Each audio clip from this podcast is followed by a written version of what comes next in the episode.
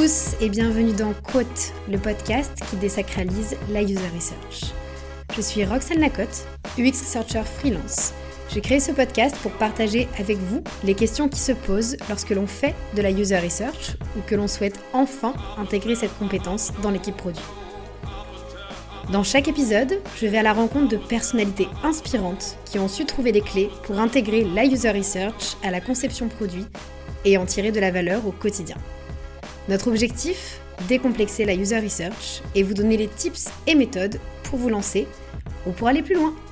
Bonne écoute dans ce nouvel épisode, j'ai la chance de recevoir Savinien, CPO, et Benoît, Lead PM, tous les deux chez Partout. Ça faisait un moment que je voulais aborder un sujet bien précis par ici. Comment ça se passe concrètement la user research et la product discovery quand on n'a pas de user researcher dans l'équipe? Et puis parce que partout, je les vois partout sur LinkedIn, c'est à la porte de Savinien et Benoît que je suis allée toquer. Avec eux, on découvre l'organisation produit chez Partout et on décortique toutes les initiatives mises en place pour faire des activités de user research sans user researcher. Je donne donc la parole à Savinien et Benoît. C'est parti, on ouvre les guillemets.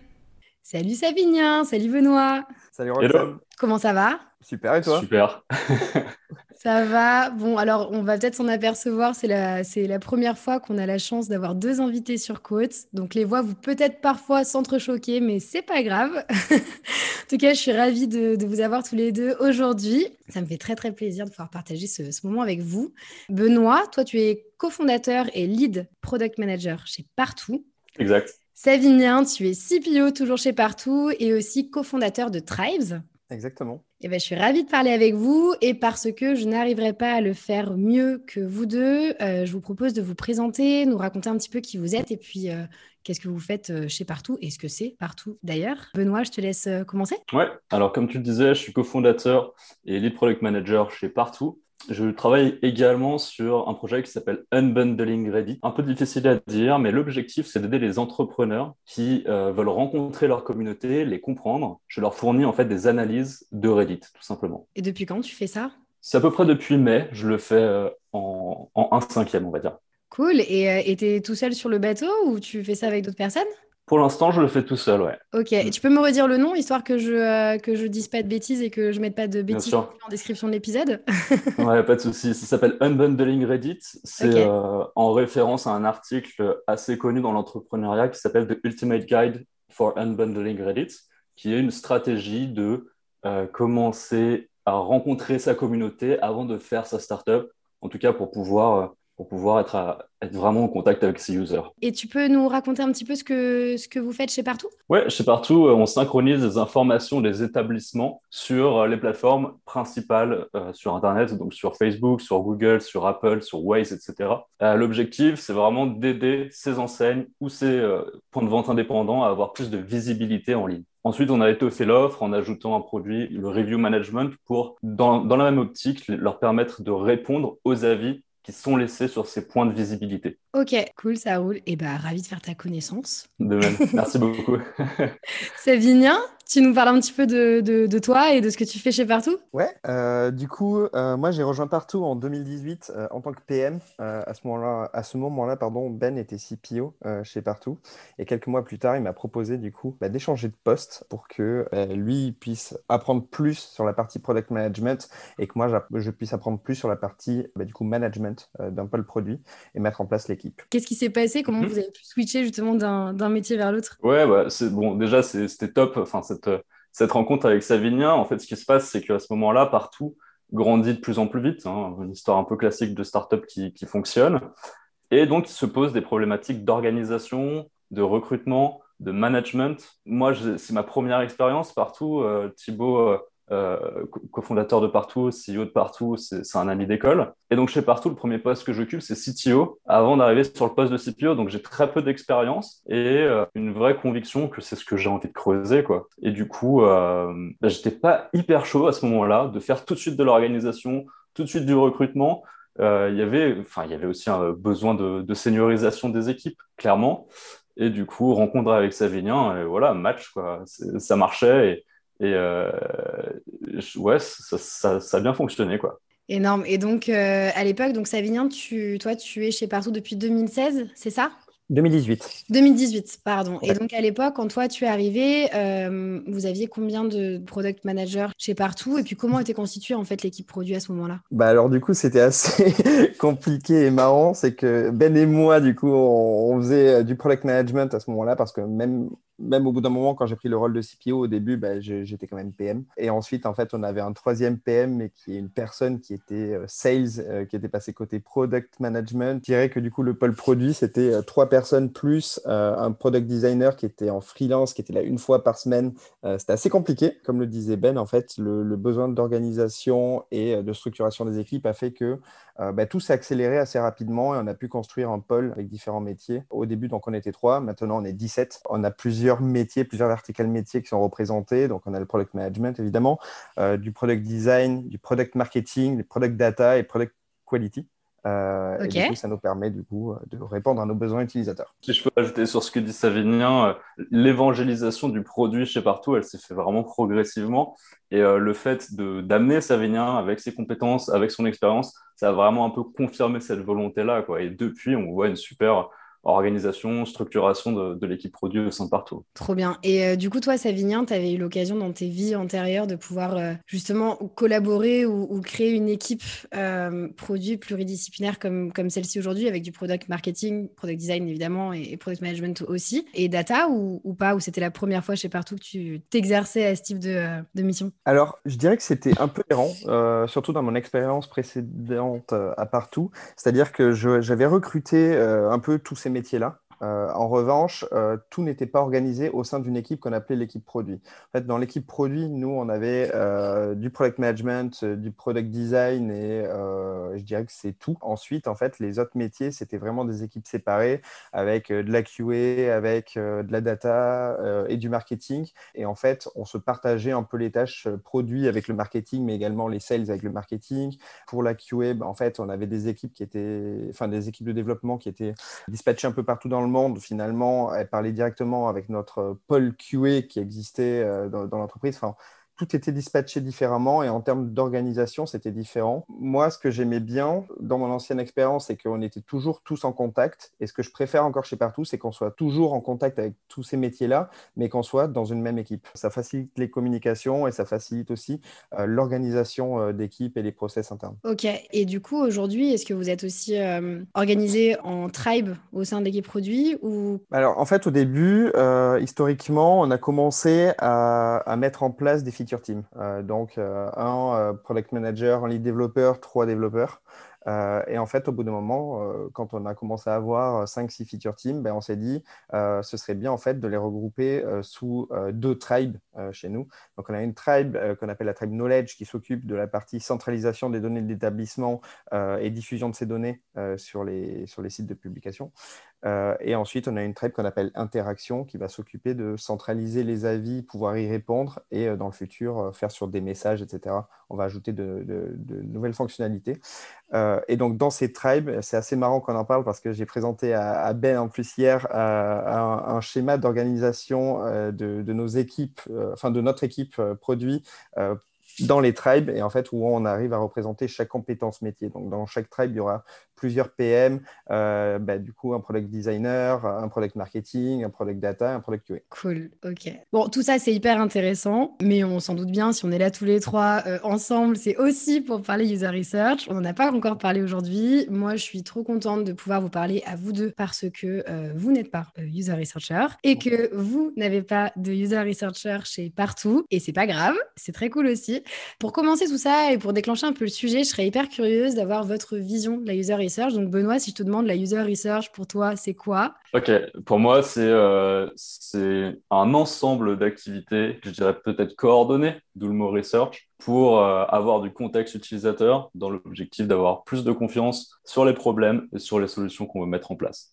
Pour moi, c'est principalement ça. J'imagine qu'il y a d'autres dimensions, avoir un avantage compétitif, euh, euh, regarder les biais, les leviers. Mais actuellement, dans mon poste de product manager, c'est plutôt le premier point. Cool, merci beaucoup. Et pour toi, Sav? Moi, alors c'est assez lié, mais je dirais que c'est l'ensemble un peu de toutes les initiatives que l'on va mettre en place pour suivre et comprendre les comportements des utilisateurs, leurs besoins, leurs motivations, tout ça pour observer leur comportement, l'analyser et derrière prendre de meilleures décisions. Cool, totalement d'accord avec vous. Donc on peut continuer ensemble, c'est bon, pas de stress.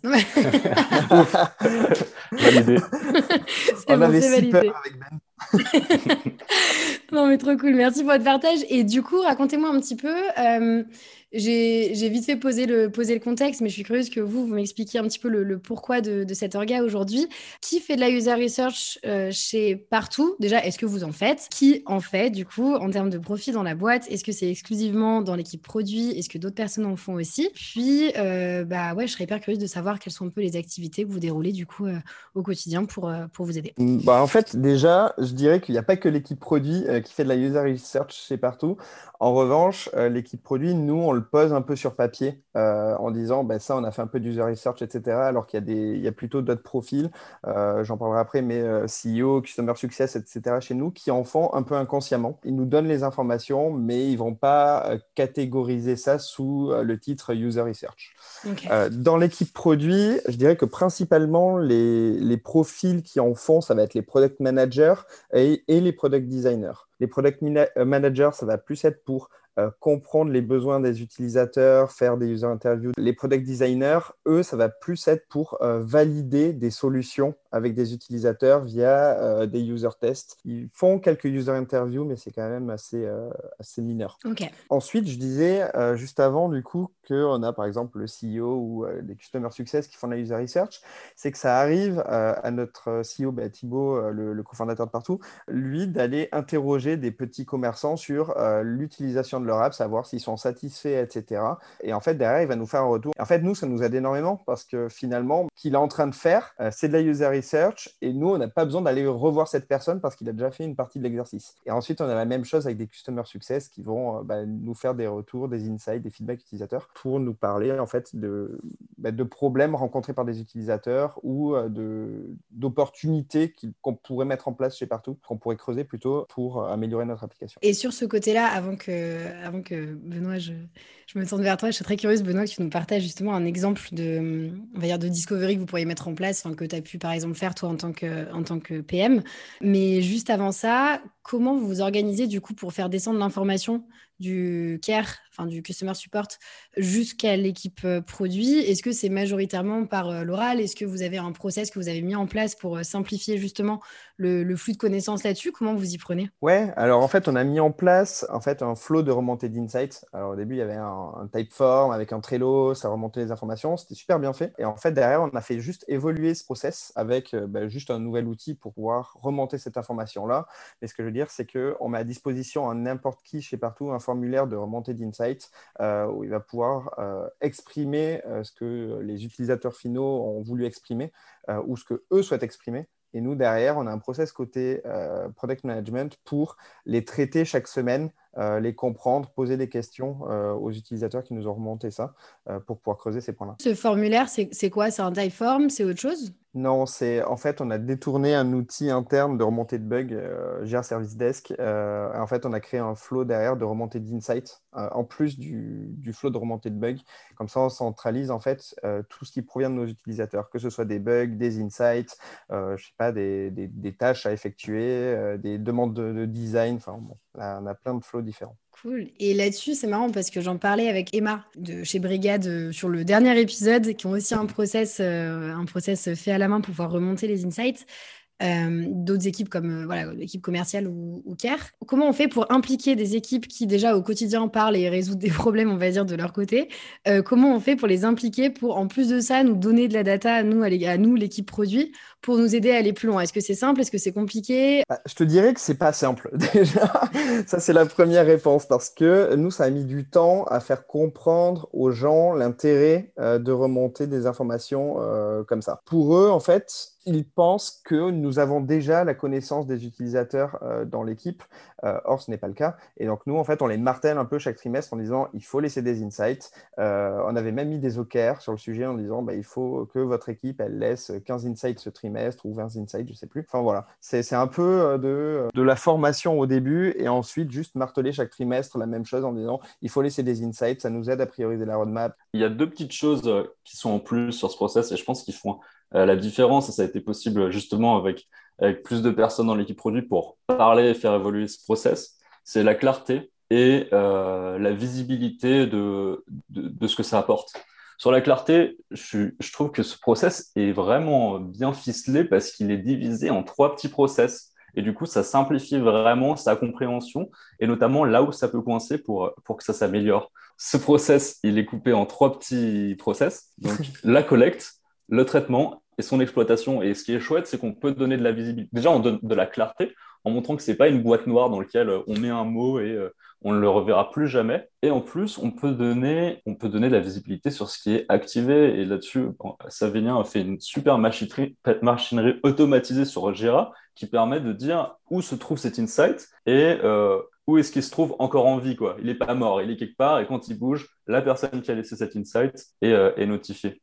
Alors évidemment, sur le traitement, il peut y avoir pas mal d'efforts à faire. Pourquoi? Parce que l'objectif, c'est d'avoir de la bonne donnée, pas n'importe quelle donnée. Donc c'est important de requalifier cette donnée. Je pense que, tu sais de, de quoi il s'agit, mais l'idée, c'est d'aller re-questionner euh, et, d'être sûr que ce n'est pas une volonté ou une solution imposée par le client, mais vraiment d'être vraiment détenteur de, plutôt de la solution euh, côté produit. C'est hyper cool. Est-ce que, euh, est -ce que ce process-là supporte aussi, par exemple, la création des roadmaps produits à venir? Ou comment, du coup, vous utilisez les insights et la connaissance que vous avez euh, accumulée, on va dire, dans cette, euh, dans cette boîte à insights? Est-ce qu'elle est qu'elle vous aide à prendre des décisions, on va dire, pour les, pour les quarters suivants ou, ou, pas? Clairement. Alors, en gros, si tu veux, pour t'expliquer le process, pour définir la roadmap chez nous, la première chose que l'on va faire, c'est qu'on va regarder tous les insights qui ont été laissés. Le fait que l'on ait un process dans qui produit pour toutes les semaines avoir quelqu'un qui regarde les insights, qui les tag, etc. Ça va nous faire remonter euh, un certain nombre de tendances de, ces insights et on va se dire que, par exemple, 50, euh, de, 50 insights qui ont été laissés parlent de tel sujet. Il y a peut-être un focus à faire, à les creuser euh, avec des personnes pour voir si c'est un vrai besoin, un vrai problème pour lequel on doit travailler ou pas. La, la deuxième chose que l'on va faire derrière, c'est qu'on va faire un RICE, donc assez classique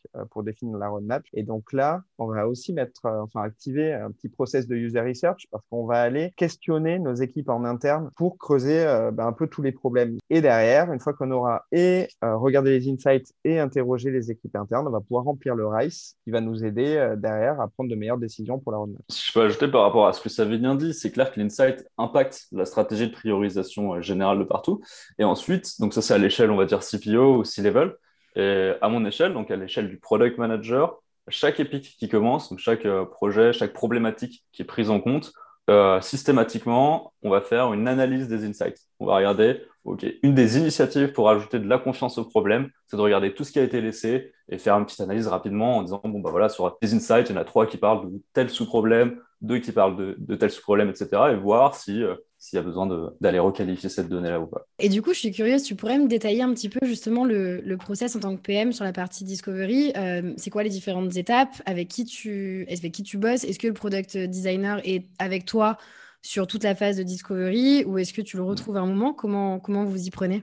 Ok, très bonne question. Je vais essayer de m'ancrer dans un exemple parce que euh, le fait est qu'il n'y a pas de grande théorie, en tout cas n'a pas encore chez Partout, il n'y a pas de grand process par rapport à ça. Ma ligne de conduite par rapport au product manager de la tribe, c'est de dire qu'il faut essayer de faire parler son intuition, sa créativité, où est-ce qu'il faut aller chercher de la confiance. Euh, je répète ce mot confiance, c'est le mot qui s'inscrit dans, dans, le RICE, Reach, Impact, Confidence, Effort. Donc l'idée, c'est de se dire qu'il y a des problèmes, il faut ajouter de la confiance, comment on fait? Et donc là, on laisse pas, quand je dis on laisse parler sa créativité, c'est peut-être un peu fort, mais on essaye d'imaginer quels sont les chemins les plus courts pour ajouter de la confiance sur ce problème. Ça peut être des interviews utilisateurs dans l'espace problème. Ça peut être euh, euh, dans l'espace problème, on peut faire des Gemba Walk. Donc Gemba Walk, c'est euh, une pratique qui a été... alors Gemba, ça veut dire chaîne de production. Walk, c'est marcher à côté. On marche à côté d'une chaîne de production. C'est de l'observation qu'on va faire sur des équipes internes en général. Et, là-dessus, bah, que, que, quand même que j'explique, moi j'ai regardé, j'ai regardé le document sur lequel vous avez préparé un petit peu l'interview. J'ai vu ce mot Gemba Walk, j'étais là. Je ne sais pas ce que c'est. Est-ce que c'est grave ou pas? Non, non, pas du tout. Donc je suis allée checker un peu sur Google. J'ai vu qu'il y avait différentes étapes, mais est-ce que tu peux nous détailler un petit peu ce que c'est ce Gemba Walk? En plus, c'est hyper intéressant, donc c'est cool si on arrive à partager ça. Raconte-nous un peu ce que c'est. Ouais. ouais, pas de souci. Alors déjà, c'est un héritage euh, d'un CTO de partout euh, qui, euh, qui, a amené cette pratique de Théodo. C'est quelque chose très... c'est vraiment ancré dans, dans, la pratique du Lean. On a hésité hein, à le rebrander parce que Gemba Walk, ça parle pas à grand monde. Donc ouais, c'est du japonais. Gemba, chaîne de production, Walk, marcher à côté, enfin observer. Il y a trois choses dans le Gemba Walk. C'est d'observer les personnes, le purpose, donc l'objectif dans lequel ils travaillent, et les process. Et on va le faire en trois, euh, en trois grandes étapes qui sont observe, ask why, show respect. Et dans cet ordre-là, un exemple, je suis sur, une, euh, sur un Epic qui est, on a remarqué qu'il y avait un problème qui est la manière dont on décrit les adresses de nos points de vente. Cette structure de la donnée, qui, qui peut paraître très technique, en fait, impacte beaucoup de nos utilisateurs, que ce soit des clients ou même euh, des plateformes sur lesquelles on va diffuser cette donnée. Donc, un impact assez important. Et il faut que je comprenne ce qui se passe, notamment en interne, parce qu'il peut y avoir des process manuels qui ne sont pas forcément décrits. Alors là, pour le, en l'occurrence, il est décrit. Donc, euh, euh, bravo pour la documentation, l'équipe support. Mais il faut quand même se rendre compte quelle est la différence entre ce qui est écrit et la réalité terrain. Et donc, organisation de Gameba, bah, j'en ai deux vendredi sur ce sujet-là pour aller voir, voilà, observer, Ensuite, une fois qu'on s'est bien imprégné de l'observation, demander pourquoi. Et euh, évidemment, show respect, parce que l'idée, c'est de mettre en confiance. Il faut vraiment recréer les conditions de travail, en fait. Je pense qu'il y a deux choses euh, à rajouter à ce qu'a dit Ben. Euh, la première chose, c'est qu'il y a une partie restitution où le product manager derrière va retranscrire sur papier, enfin sur nos chaînes chez nous, un peu tout ce qui a été observé pendant cette phase euh, pour que d'autres PM qui vont passer derrière, qui vont retravailler sur le même sujet, puissent avoir une base sur laquelle s'appuyer dès le départ. Euh, donc ça, c'est super important pour nous. Moi, je les regarde assez régulièrement aussi parce que j'apprends plein de choses et euh, je me dis que dans certaines équipes, ce serait bien de transmettre ces informations. S'ils ne l'ont pas fait, je leur envoie en fait des liens vers ces Game Walk. Ensuite, la deuxième chose, c'est qu'on a installé Hotjar il n'y a pas longtemps et en fait, on est désormais en fait, on peut observer finalement nos utilisateurs finaux utiliser l'application sans qu'on soit derrière leur épaule. Et finalement, alors on l'a pas mis en place, mais on pourrait très bien faire ce travail de restitution sur des, des Gamba Walk euh, Sur euh, les initiatives qu'on met en place pour acheter de la confiance sur le problem space, euh, donc ce qui vient aussi régulièrement, ça va être des euh, user interviews. On essaie d'appliquer les préconisations du MUM test. Qu'est-ce que c'est les préconisations du MUM test? Les préconisations du MUM test, l'objectif, c'est de se dire que quand on va interviewer quelqu'un, il peut y avoir de la mauvaise donnée ou de la donnée de mauvaise qualité. Et en fait, l'idée, c'est de savoir comment euh, questionner pour récolter de la donnée de bonne qualité. Et cette réponse que l'auteur met en, avant, c'est de dire que si on ancre un propos dans une réalité, donc dans quelque chose qui vient de se passer, c'est vachement plus dur de dire n'importe quoi. Et donc, euh, c'est ce qu'on va essayer de faire dire à l'utilisateur. Et euh, alors, pourquoi ça s'appelle Mom Test c'est assez marrant dans l'intro, il décrit ça. C'est quand tu vas pitcher une idée de startup à ta maman, forcément, elle va te dire que c'est génial. Et en fait, bah, l'idée, c'est de réussir à poser des questions pour ne pas avoir ce type de propos, euh, de réponse en face. C'est hyper cool que tu, que tu parles de ça. Et du coup, toi, tu utilises, euh, on va dire, cette manière de pouvoir euh, poser des questions, donc on va dire ancrer dans quelque chose, on va dire dans une expérience assez récente. Est-ce que tous les product managers font pareil que toi Est-ce que vous avez été formé à faire ça? Alors, c'est une très bonne question. Je pense qu'on pourra rebondir là-dessus. Et c'est peut-être pour ça qu'il n'y a pas encore de UX Researcher chez Partout. Ce que je veux dire par là, c'est que la UX Research chez Partout, pour l'instant, elle est structurée un peu de manière locale. Il y a des opérations, il y a des initiatives qui sont mises en place. On partage un peu ces pratiques, mais c'est pas structuré de manière totalement euh, globale, c'est pas harmonisé. Euh, et bien qu'on fasse des présentations, sur, euh, sur qu'est-ce que le même test, euh, ou alors qu'est-ce que j'ai fait comme dernière initiative pour acheter de la confiance sur telle chose. Disons qu'on n'a pas de euh, source de vérité absolue un peu ou de, de guideline au sein de l'équipe partout. Et bon, voilà, petit, petit envoi de, de love, c'est pour moi, c'est c'est ce qui pourrait se passer s'il y avait peut-être des postes de UX Researcher chez partout, garant de, de, la bonne pratique un petit peu. Ça marche. exactement. Et en fait, euh, moi, je voulais dire déjà que c'est Ben qui nous a amené euh, cette euh, culture du mom test pour les interviews utilisateurs. moi, je trouve que c'est super bien. Je le recommande lors, lors des onboarding des personnes de l'équipe produit, alors principalement pour les PM et les product designers. On a acheté le livre pour partout, pour se le partager, etc.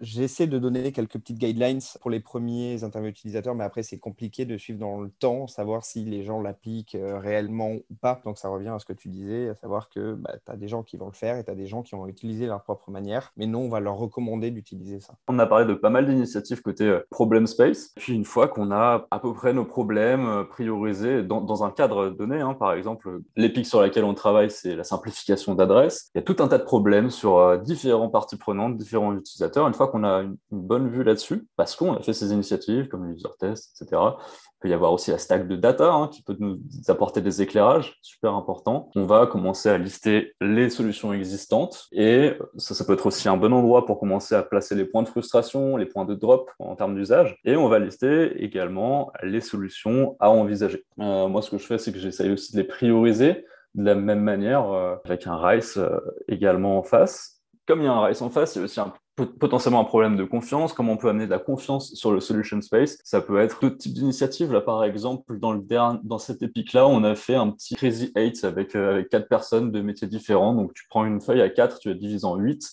et tu designes une solution avec euh, de moins en moins de temps. C'est assez marrant, c'est assez pédagogique. Euh, Qu'est-ce qu'il y a d'autre comme, comme, initiative qu'on met dans le cas de solution? Bah si, évidemment, il y a le test de prototype qui est d'ailleurs la première activité, je pense, de user research qui a été mis en place chez Partout euh, heureusement, on a découvert Maze aussi après, hein, parce qu'au début, on le faisait, c'était bien aussi, hein, mais on le faisait par interview sur Google Meet et sur InVision, c'était un peu plus galère. C'est vrai qu'avec Maze, euh, avec Maze, c'est automatisé, ça, c'est fantastique. Hein.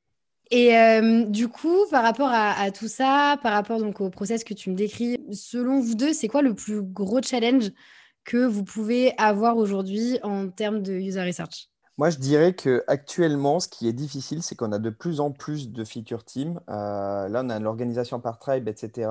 Et je pense que euh, on va arriver dans un goulot d'étranglement en termes de product designer pour pouvoir subvenir à tous les besoins, pour euh, créer des mails, pour les faire tester, etc. Et je pense que pour l'instant, ça va, mais dans, les mois à venir, si on ne fait pas quelque chose, en fait, on va se retrouver face à un problème de notre côté qui est que on va développer des fonctionnalités de plus en plus fréquemment et en fait, on n'aura pas assez de temps à consacrer sur euh, les tests utilisateurs pour prendre des bonnes décisions, les meilleures décisions. Ouais, moi je trouve que d'un point de vue product manager, ce qui peut être compliqué, c'est justement sur cette partie quelles initiatives à mettre en place. Je pense à ça particulièrement pour le blind spot, le fait que euh, tu travailles sur un problème et en fait tu te rends pas compte que tu n'as pas mis en place les initiatives qu'il fallait pour, euh, pour t'apercevoir qu'il y avait un, un énorme problème juste à côté. Il pourrait y avoir plus de débat sur ces initiatives à mettre en place pour être sûr de ne pas avoir de blind spots. Ça, pour moi, c'est, euh, je pense que c'est, le truc le plus dur en UX Research. Donc, c'est vraiment de se dire est-ce que le problème que je veux attaquer est, euh, est, un, problème, est un vrai problème ou pas? Et euh, est-ce qu'il n'y a pas d'autres problèmes plus importants qu'on n'aurait pas, qu'on n'aurait pas vu? C'est ça que tu veux dire? Ouais, surtout qu'est-ce qu'on peut mettre en place pour être sûr rapidement de s'apercevoir que, euh, que, voilà, que, que, le space problème, on, le comprend bien. Quoi. Et justement, est-ce que vous avez une manière de pouvoir prioriser un sujet research par rapport à d'autres? Alors, il y a un cadre euh, qui est le Leadership Project qui, qui, rentre pas mal avec euh, ce type de projet. Donc, on a plus d'espace, plus de temps pour faire une, une étude approfondie. Un exemple, moi, j'en avais mené une sur la problématique, c'était d'essayer de comprendre comment le service euh, support interagissait avec les flux de données automatisés. Donc, c'est quoi un flux de données automatisé Nous, on doit ingérer beaucoup d'informations qui viennent des clients, donc des informations établissement. Mais euh, c'est un système, tout n'est pas automatisé et il doit y avoir parfois des interfaces avec, l'humain, avec l'équipe, avec l'équipe support. Et donc, c'était essayer de vraiment de plonger dans ce problème et de sortir des recos euh, par rapport à ça. Donc, il peut y avoir de l'espace dans les leadership projects pour aller creuser des sujets. Euh, ça a été également fait, comme tu le mentionnes, sur des, euh, sur des, sur des positionnements plus stratégiques. par exemple, la tribe d'interaction est nouvelle et elle a pour objectif d'agrandir la vision, la portée de, de, partout. Et pour le coup, il y, y, a pas mal de, quoi, de, de, chantiers avec des nouveaux produits sur lesquels on ne peut pas se passer de quelque chose un peu décorrélé du delivery, quoi, où il faut sortir, faire un projet sur un peu plus de temps, un peu décorrélé de la roadmap et ça a été fait notamment par Jonathan, mon, mon homologue lead product manager chez Partout. Ouais. Oui, il y a autre chose aussi pour toute cette partie exploration, c'est que, on en parlait un peu tout à l'heure, mais on a des OKR chez Partout. donc, dans la définition d'OKR, moi, j'ai assez régulièrement des convictions qui sont personnelles et je me dis que j'ai pas le temps de, euh, bah, de tout creuser euh, par moi-même. Et donc, je demande à des PM si ça les chaufferait en gros d'explorer en fait certains sujets, certains trimestres. Et donc, en fait, j'ai une liste de sujets. Je leur demande de, choisir un sujet qu'ils vont explorer en plus du delivery qu'ils vont faire euh, à côté. Et donc, en fait, derrière, ça nous permettra un jour, si on se lance sur ces sujets-là, d'avoir une base exploratoire produit qui aura déjà été faite. Euh, dans pas mal de cas, euh, c'est jamais réutilisé derrière, mais en fait, c'est l'exploration qui a montré qu'il n'y avait pas forcément de besoin ou c'était pas le bon moment pour euh, se lancer sur ces sujets-là. Et donc, en fait, ça apporte de la confiance sur les décisions qu'on va prendre. Ok. Ouais, c'est vrai qu'on est objectivé dessus. Ouais. Maintenant que tu en parles, ça vient dans nos objectifs en tant que product manager, on a tout ce qui est delivery. Donc, les résultats des épiques passés et les releases des épiques du, du, quarter. Mais les discoveries, c'est bah, discovery du prochain euh, sujet prioritaire et discovery d'un sujet qu'on peut choisir. En fait, moi, je me suis rendu compte, euh, lorsqu'on démarrait un quarter, on partait de zéro. C'est-à-dire qu'on n'avait aucune base, euh, il y avait tout à creuser. Et donc, finalement, un développement prenait ben, plus de temps parce qu'il y avait toute cette partie exploration à faire avant de démarrer les développements. Alors que maintenant, si on fixe des objectifs d'exploration sur un trimestre et que le trimestre suivant, ben, en fait, on souhaite démarrer sur un sujet qui a déjà été exploré, mais on gagne du temps. Et donc, moi, je trouve que c'est super important d'avoir des objectifs là-dessus, que des gens, en fait, s'accordent sur les sujets sur lesquels euh, ben, ils vont travailler, euh, sur les sujets sur lesquels ils vont explorer. Ça aide tout le monde, en fait, de partir là-dessus. Une autre chose qui a vraiment euh, aidé et potentialisé ça, c'était, ben, c'est en fait, c'est l'orga. L'orga qui a été faite de manière de manière délibérée sur des visions de chaque tribe. Chaque tribe a une mission. Et ça, en fait, ce qui est génial, c'est que ça motive vraiment les product managers et aussi les développeurs, mais là on va parler des product managers, à potentialiser leurs découvertes. C'est-à-dire que leurs découvertes sont toutes liées à la mission. Ce n'est pas juste des petits points d'observation par-ci par-là. Elles sont toutes euh, ça, apporte de la cohérence à tous ces points d'information. Et ça, c'est hyper, hyper fort. Et de quelle manière vous intégrez les devs, du coup, dans la, dans la phase de discovery? Est-ce qu'ils sont euh, intégrés même aux phases, par exemple, d'interview utilisateur Est-ce que euh, pas le temps, euh, malheureusement, de, de, les intégrer, on va dire, aussi fort? Comment ça fonctionne? Et, et, ouais, c'est quoi la place des devs, finalement, sur la discovery? Alors, la place des devs sur la discovery, je parlais dans le cas de, de ma feature team. Il y a un partage bon, quasi quotidien des initiatives. C'est-à-dire que moi, je leur présente euh, l'évolution de, de la discovery, comme elle est euh, modélisée de manière facile, hein, problème, initiative pour ajouter de la confiance, solution avec les solutions existantes et euh, pareil, solution à imaginer avec la même idée de confiance et de, faire des initiatives pour ajouter cette confiance, c'est assez simple à communiquer, voire parfois même à déléguer. Typiquement, on était sur une épique avant qui était l'ajout du SSO chez Partout, donc la possibilité de pour un utilisateur local de se, se, connecter rapidement chez partout sans avoir euh, besoin de se rappeler de son euh, mot de passe partout et de son email partout. Donc hyper, hyper important euh, dans le cadre d'un SaaS. Et eh ben, dans la discovery, il fallait aller à la rencontre des utilisateurs, qui étaient principalement des équipes techniques chez nos clients, chez les enseignes. Et là, évidemment, ça a énormément d'importance que ça soit le lead tech ou un développeur de l'équipe qui soit présent euh, dans ces échanges-là. Et euh, pour ajouter un petit truc là-dessus, c'est qu'en fait, euh, pour moi, il y a deux phases de user research. C'est qu'il y a la user research qui va être faite plutôt côté product management, et ensuite, il y a de la research qui va être plus dans l'existant, le code, etc., chez partout, qui va être fait par les développeurs. Et du coup, le fait de mettre en commun ces deux axes derrière, bah, en fait, ça va permettre d'être plus confiant sur des solutions à proposer. et donc, en fait, je dirais qu'ils ne sont pas intégrés sur la partie user research, mais ils sont, plus axés euh, sur la partie euh, code research. Et donc, c'est très lié, mais les deux sont importants. Ok, trop cool. Et, justement, dernier sujet que, j'aimerais aborder avec euh, vous deux, c'est cette notion de partage de la connaissance utilisateur au sein de l'équipe produit. Donc, euh, par exemple, ce que tu nous racontes, euh, Savinien, donc là, euh, avec, avec les devs, mais aussi à l'extérieur de l'équipe produit. Est-ce que vous partagez les enseignements aux autres équipes? Si oui, comment vous faites? Et au sein de l'équipe produit, est-ce que vous avez des rituels très axés user research pour partager encore une fois? Ou est-ce que c'est plus par, par écrit? Comment ça fonctionne pour partager cette info, faire en sorte qu'elle se perde pas? Bah, Je disais tout à l'heure, en fait, déjà, nous, on a mis en place en fait, notre système de documentation sur nos chaînes euh, pour euh, l'équipe produit, mais ensuite, pour la connaissance globale de l'entreprise, on a un wiki interne euh, où en fait, on écrit régulièrement des articles que l'on partage. Donc, on fait des communications par Slack, par email, etc., avec bah, le reste de, l'entreprise. Ensuite, il faut aussi savoir que pour chaque épique que l'on va développer, derrière, on intègre bah, le business, c'est-à-dire qu'on a mis en place un système avec un KBS, donc c'est un Key Business Stakeholder. C'est une personne d'une autre équipe qui intervient euh, dans, bah, dans, les phases de kick-off, euh, dans les phases de test de l'EPIC, etc.